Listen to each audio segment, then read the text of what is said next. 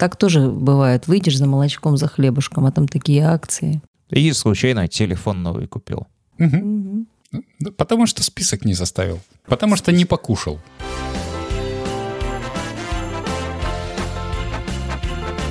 Коко, коко.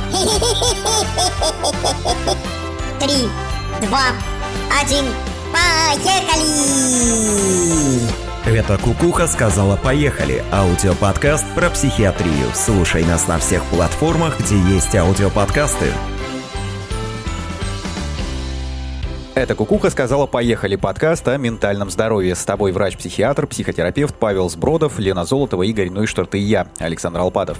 Напомню, если есть потребность поддержать наш подкаст, ты можешь сделать это на Бусти. Там куча интересных эпизодов, эксклюзивных для подписчиков и доступ в наш душевный чат. Ну и, собственно, про потребности хотели поговорить сегодня. Есть очень известная и распространенная концепция, к которой все обращаются, но мы буквально пару минут назад узнали, что концепция эта не работает. Конечно же, говорим про концепцию потребностей по Маслоу. Э, Ее еще называют пирамидой. Да, я буквально совсем на днях решил к ней обратиться и понял, что последний раз занимался этим в университете, да, там на курсе психологии, философии и некоторых других затрагивалась пирамида потребностей Маслоу, что-то по ней говорили, вот она такая, вот такая вот иерархия, надо заполнять ячейки, двигаясь вверх, и ты достигнешь саморазвития, самоактуализации и э, будешь счастлив. Вот, я такой, ну ладно, как бы, потому что в своей работе, в принципе... Ну ладно, погнали. Ну ладно, погнали, есть такая пирамидка, как бы,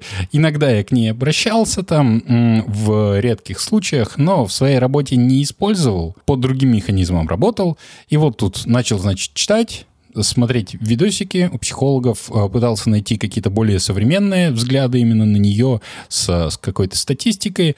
И э, буквально на одном из первых видосов такое, ну, короче, она не работает. Я такой, в смысле не работает? Как бы, ну, все вокруг пирамида Маслоу, иерархия потребностей, заполняешь ячейки с базовых, с физиологических потребностей, безопасность, потом контактируешь в социальном плане с другими людьми, потом доходишь до самореализации, актуализации и этических и духовных э, потребностей, реализуешь их, и ты счастлив. В смысле не работает? Такая. А потом еще узнал, что Маслоу пирамиду не рисовал. Я такой, ну, это же вообще, кстати, гигантский обман, которым пичкают из каждого утюга. Мало того, что, значит, он ее и не придумал, не нарисовал, так она еще и не работает. Отличное начало. Но выглядит-то все достаточно логично и вполне себе, ну, вроде бы как ложится на нашу жизнь. Все люди любят пирамидки. Так а кто сказал, Какое-то что карабкаясь сильное, вверх? какое- вот- какое-то очень сильное утверждение.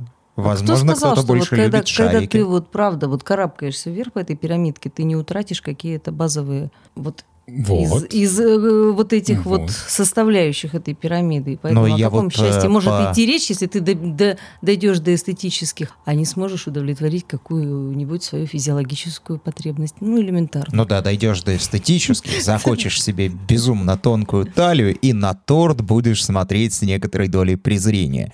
Я вот точно могу сказать за последние там несколько недель э, в связи с событиями, объявленными и стартовавшими, что когда страшно, то есть у тебя не удовлетворены потребности в безопасности, на физиологические, которые вроде бы на базовом уровне находятся, как-то пофиг, потому что спать не хочется, есть не хочется, ну или не можется, и это уже совсем другая история. Мгм. Поэтому основания поменял бы. Да, а теперь давайте посмотрим. Вы, высшие вот эти вершина пирамиды потребностей, красота, э, духовность, раз- ну, творчество. Самоактуализация. Самоактуализация, да? Так вот, кто создает больше всего вот эту красоту какую-то? Поэты и художники. А какой самый хороший поэт? Художник должен быть Да. всегда голодным. Голодный Да, художник. да, да.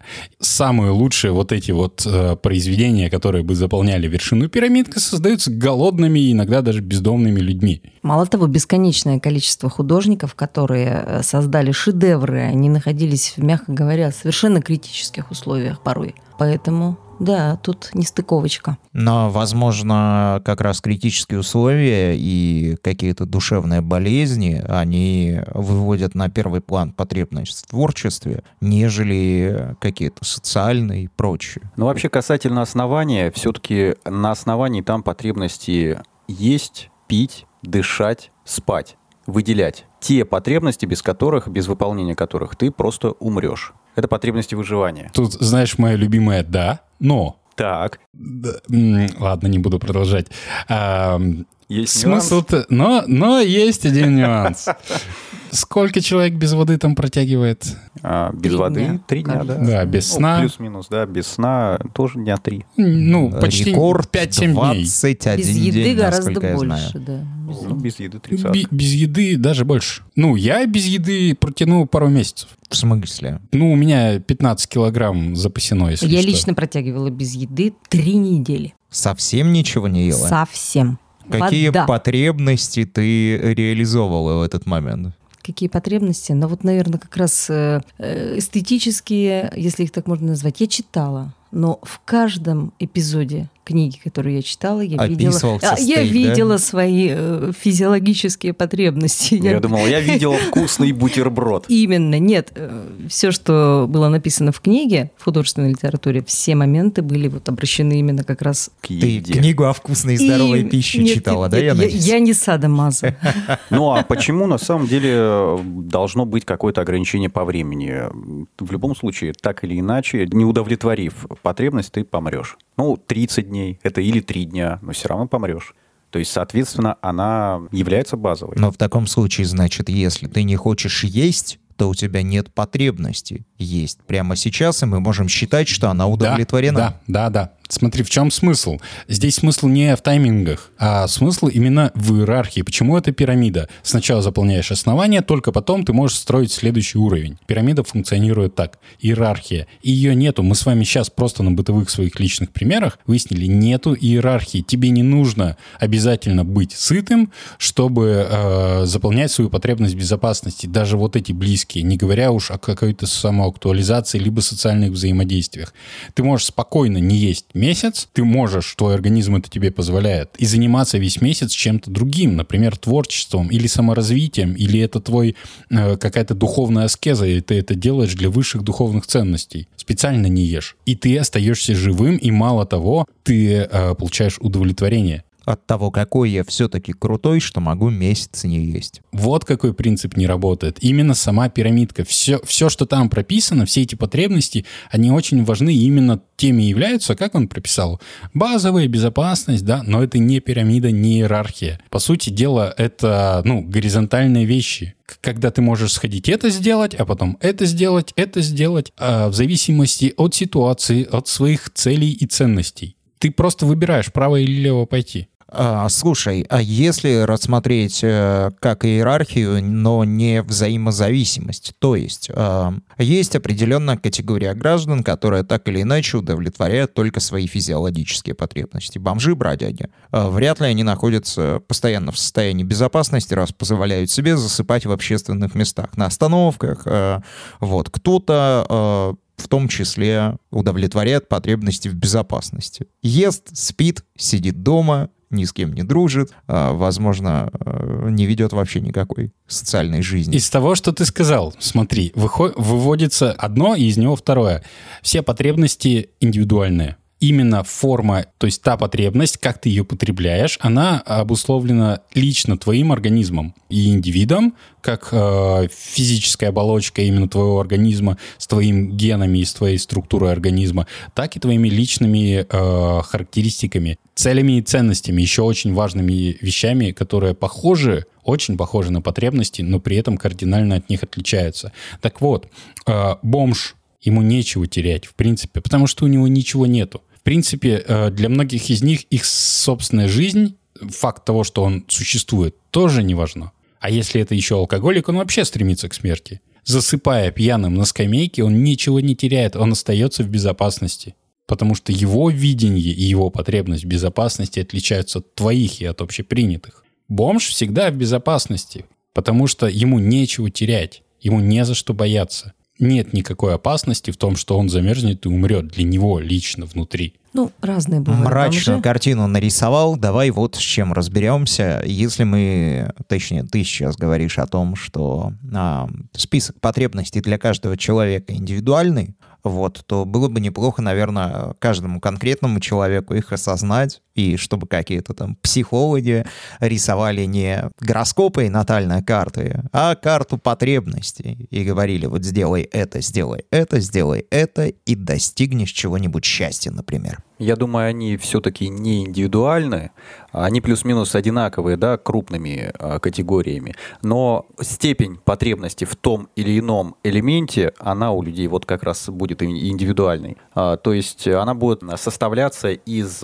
нескольких э, элементов, которые его окружают и которые содержатся внутри самого человека. Но поэтому для бомжа приемлемо спать э, на улице, на остановке, а Да, для да. тебя неприемлемо. Поэтому кому-то нужно постоянно быть в центре внимания, постоянно быть в социуме, кому-то это нужно, наоборот, свести до минимума, чтобы Да. чувствовать себя комфортно. И вот тут второй момент. То есть потребности, они индивидуальны, и как бы каждый для себя их формулирует сам и относительно своих физиологических потребностей состояния. А второе, что потребности не удовлетворяются по одной. Они всегда пулемотивированы. То есть бомж, который спит на остановке, не только удовлетворяет э, физиологическую потребность во сне, он в этот момент находится в социуме. То есть это... Ну, то есть среди людей. Среди людей, Это да. важная потребность. э, Ну, человек не может находиться вне социума. И самоактуализируется, потому что это такой акционизм. Он Ну таким или- образом протестует против системы, потому что не обязательно должна быть кровать для того, чтобы спать. Спать можно где хочу,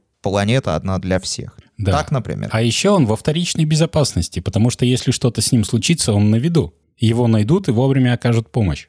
Даже если он не задумывается об этом, да. Да, Он да. Как раз А это третий момент. Большинство потребностей неосознанные. Э, ну, мы не то, что в голове вот сформулировали так. Потребность — это необходимость организма. И, например, наша социальная потребность — это наша физиологическая потребность. Человеку нужен другой человек.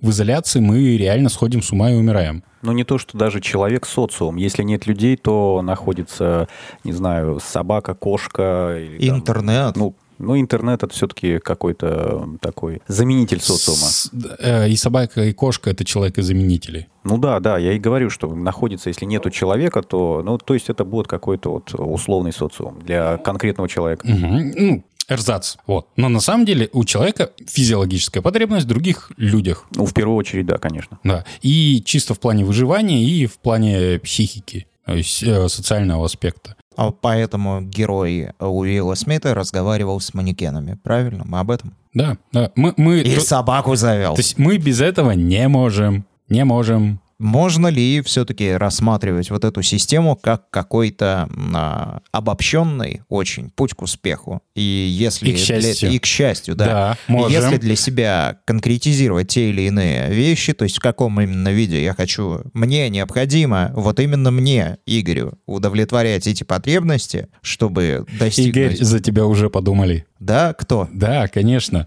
Ты когда начал об этом говорить еще в, ну, в прошлое высказывание, за тебя подумали, и есть такая а, прям, ну, наука, которая занимается тем, что думает за тебя, как удовлетворять твои потребности. И как- Маркетинг называется. Да. А, но смотри, тут то же самое, что с фармацевтикой, потому что без рынка болезней не будет рынка лекарств. Это та самая тайна, которую клянутся не разглашать все врачи.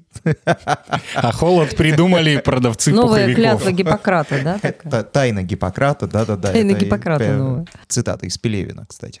А, а хол- холод, да, придумали продавцы пуховиков. Но, тем не менее, маркетинг же очень много чего придумал для того, чтобы а, продать то, что человеку по большому счету не нужно. То, с чего ты начал. Чего хочет Игорь? Чего хочешь ты? Лично ты, исключительно ты. Большинство потребностей неосознанные. Чтобы понять, чего ты хочешь и пойти это реализовывать, нужно просто прислушаться к тебе. А что ты хочешь сейчас? Ну, хочешь ли ты пить, хочешь ли ты есть, или ты хочешь там э, идти создавать какое-то творческое произведение, или ты хочешь пообщаться с людьми, может, с новыми людьми, может, попробовать новый опыт, то, чего раньше не пробовал. То есть из любого совершенно класса взять, удовлетворить потребность, чтобы понять, сейчас именно, что нужно просто прислушаться к себе, к своему организму, потому что это, ну, физиологическая, организменная вещь. А чтобы понять, так как нас не учат слушать себя, И более того, учат себя игнорировать. И вот какую интересную вещь еще узнал, что физиологические потребности. Почему с этим проблема? Проблема с пищевым поведением, проблема с лишним весом. А, Большинство заболеваний, которые лежит в топе, это результаты неправильного образа жизни. Когда человек действует вопреки своим потребностям и нуждам своего организма. А потому что нас учат с детства забивать на свой собственный внутренний голос и не слышать своих потребностей, начиная с детского сада, и особенно шлифуется это в школе. В итоге основание вот этой пирамиды разрастается, и она получается... Нет никакой пирамиды. Как жопа необъятных размеров. Нет, нет. Смотри, для начала, а, ты не ешь, когда ты хочешь, ты ешь, когда тебе скажут есть. Ну, в детстве, да. В детстве. Ну, это период, когда нас учат. ты да, будешь есть. И ты будешь есть столько, сколько тебе сказали, и будешь есть то, что тебе положили.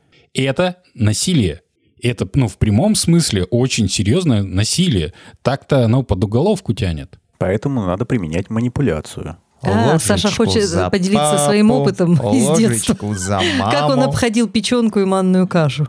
Но смысл в том, Я не что... любил молоко и манку, да. а, базовая потребность в питании, да, и нас учат ее игнорировать. Ты будешь есть тогда, когда тебе скажут. Слушай, ну, во взрослом возрасте история обратная, типа, знаешь, интуитивного питания, она не работает, потому что интуитивно я готов сожрать пиццу в одно лицо. Смотри, так Заказать вот, и сожрать. Я сейчас о чем? Потому что нас с детства вот таким макаром, а потом еще в школе ты будешь сидеть и делать то, что тебе сказали столько, сколько сказали. Звонок для учителя. А еще то, что ты сделал, будет оценено, и тебе скажут, хороший ты мальчик или плохая ты девочка. И вот так весь период нашего развития и становления нашего организма. Нас учат игнорировать свои собственные потребности. Терпи, терпи. Жизнь – боль. И поэтому, вырастая, интуитивное питание, почему этому учат? И есть, ну, вот нутрициологи, которые долго этим занимаются. И это, ну, потому что нужно понять, а что на самом деле там происходит. Потому что тебя всю жизнь учили забивать на это болт и терпеть, не удовлетворять свои потребности. И вот когда у тебя появляется возможность, ты начинаешь жрать за обе щеки и набираешь вес. И Зато какая сейчас самореализация у диетологов? это возвращаясь к тому, что есть потребность. Человечество достигло такого уровня комфорта в жизни, когда потребности удовлетворять легко, и появилось как бы время подумать, а что, собственно, происходит, да? А почему я внезапно... Появилась необходимость подумать, э, Паш, не время, потому что если раньше с большим трудом тот же самый условный кусок хлеба доставался, то Есть только время. У тебя есть время, чтобы подумать, чтобы, в принципе, обратить внимание, что что-то происходит. У тебя есть э, время для того, чтобы съесть, допустим, ну, пиццу. Тебе не нужно эту пиццу сначала посадить в землю в виде зернышек, выращивать, и потом через какое-то время там молоть муку и так далее. Я представила, ну и Ну что? или элементарно посадил готовка. дед пиццу. Выросла пицца большая-пребольшая. И в этом плане у нас огромная проблема с удовлетворением потребностей. И, ну, кто-то же должен рассказывать. Появился на этом фоне маркетинг, потому что люди не в курсе, люди себя не слышат, люди не понимают, что вообще с ними происходит и что им нужно. И очень легко, ну, это же одна из свойств нашей психики. Мы, оставаясь детьми, ищем, кто бы нам большой и взрослый сказал, а делай так. И мы такие идем и делаем, и все хорошо. А потом нам сказали, ты еще будешь счастлив. Все хотят быть счастливыми, хорошими, все идут и делают. А в результате что? А в результате, ну, ничего. Хорошего точно. И вот то, с чего начал, чего хочет Игорь, вот, ну, каждый, чтобы сесть и, и почувствовать. Потому что, например, ну вот я курильщик, да, я знаю, что я очень многие физиологические потребности забиваю курением. Желание пить, желание есть. И э, в какой-то момент, ну, я начал обращать на это внимание и понял, что вот то чувство, когда мне кажется, что я хочу курить, а на самом деле я хочу пить просто воды, хочу поесть. Я схожу, поем, и мне больше не хочется курить. У меня с пивком так выходило. Когда я заметил в определенный момент, обычно в пятницу происходит, едешь домой, а особенно если на работе не поел, очень хочется пива. Вот просто жуть как хочется. А потом я начал замечать, что я делаю глоток, а потом много-много ем. Вот всяких снеков, вот что-то жирное, сладкое, там, да, ну вот и сахара, жиры и все подряд. А потом задаю себе вопрос, мне вроде пива-то не охота, мне поесть охота. Да. Да. У меня, кстати, та- такой же момент был. И в итоге все сожрал, а пиво до половины А в итоге допито. потом стал эк- экспериментировать. э, Просто без пива. Попробовал пожрать, и а то же самое получается. Да. И не надо алкоголь потреблять. Тут недавно узнал, что причина пивного ожирения именно в этом, в закусках, не в Оказывается, пиве. Оказывается, не от него жиреют, да. А, Вот тут почему я начал с того, что потребности неосознаваемы. Ну, они глубокие. А, ра- Раньше же их как называли? Инстинкты. Инстинкты животные замыкаются где-то там, в спинном мозге, и до коры не доходят. То есть мы не в курсе. И вот, вот это сравнение, оно а, отражает большую часть потребностей, которые являются основными мотиваторами нас по жизни. Если мы это не осознаем, мы не управляем своей жизнью, вообще не в курсе, что происходит. Но это значит, что можно осознаться, и на тебя, во-первых, у тебя будет четкая дорожная карта, а во-вторых, на тебя, скорее всего, перестанет работать маркетинг. А, Чтобы не покупать лишнего, берешь список, и маркетинг перестает действовать. Ты четко знаешь, что тебе Жить надо. со списком продуктов. Это важная сильная. история. Да-да-да. Идешь сытым. Идешь сытым, тоже важно. А, Потом э, нужно понять, как у тебя, в принципе, работает, э, работают пищеварительные процессы, вот биохимию хотя бы базовую, да, там, вот этих процессов. Ну и, в принципе, понять, сколько тебе нужно еды в сутки, тоже неплохо бы. И понимать примерно, через сколько и в каком случае ты становишься сытым. И оно начинает работать, да. Вот смотри, тут такая тоненькая грань. А, так как эти процессы неосознаваемые, а, в психическом плане они функционируют не так, как мы привыкли думать своим бытовым осознанным мышлением. Ну, потому что наше бытовое мышление настроено за нас другими людьми сильно до этого. до Тут того, как частично, да. базовая осознанность Да, появилась. и из-за этого мы очень сильно упираем на потребность в понимании, в логической цепочке. Вот. А решение, допустим, чтобы не покупать лишнего в магазине, нужно перед этим сделать вещи, которые не касаются покупок и магазинов никак. Покушать, составить список, то, чего у тебя дома нет, и то, что тебе нужно, не то, что есть в магазине, а то, чего у тебя нет. Вот. И идешь, и по этому списку сытый, все покупаешь. То есть вот оно, оно как бы противоречит немножко бытовой логике вот в пони- в- именно в понимании необходимости понимания, чтобы это сделать. Маркетинг силен, ребята. Так тоже бывает. Выйдешь за молочком, за хлебушком, а там такие акции. И случайно телефон новый купил. Да Потому что список не составил. Потому что не покушал. Так вот, возвращаясь к иерархии потребностей, именно психологической... перестало работать, когда... Да-да-да. Я... Есть же люди, которые покупают iPhone в кредит, а потом жрут хер пойми что в течение всего месяца следующего там и далее по списку. Вот и- и- из мемасиков и жрут дошики, так они так и остаются мажорами. Вы видели, сколько дошек стоит? Так-то да, в принципе, кил- килограмм доширака стоит чуть дороже, чем килограмм мраморной говядины. Вот, то есть, ну, как были мажорами, так и остаются мажорами. Вообще. Я немножко о другом. У самого Маслоу была гипотеза, которая оказалась очень рабочей и которая намного проще этой самой пирамидки, потому что там э, выбирать приходится из двух вариантов. Большинство систематик, э, действительно работающих и научно обусловленных, по потребностям выделяет три разных. А Они называются по-разному, рассматриваются по-разному, но принципиально это три вещи. Это э, ну, базовые, то есть потребность существовать, это социальная, Контакты. да, контакты, и это стремление к развитию. Ну, то есть то же самое, в принципе, в пирамидке прописано. И в каждой классификации об этом, но по-разному. Они названы. Так вот, Маслоу разобрал до двух. Это потребность в развитии и в безопасности, но потребности невротические. То есть это его концепция невро- неврозов и невротического конфликта. Когда мы выбираем между развитием и безопасностью. И это выбор между двумя физиологическими процессами в нашей нервной системе, начиная с самих клеточек. И как раз получается, что если мы а, хотим удовлетворять наши потребности в развитии, нам нужно и та-да-дам выйти из зоны комфорта, правильно? В общем, об этом и речь.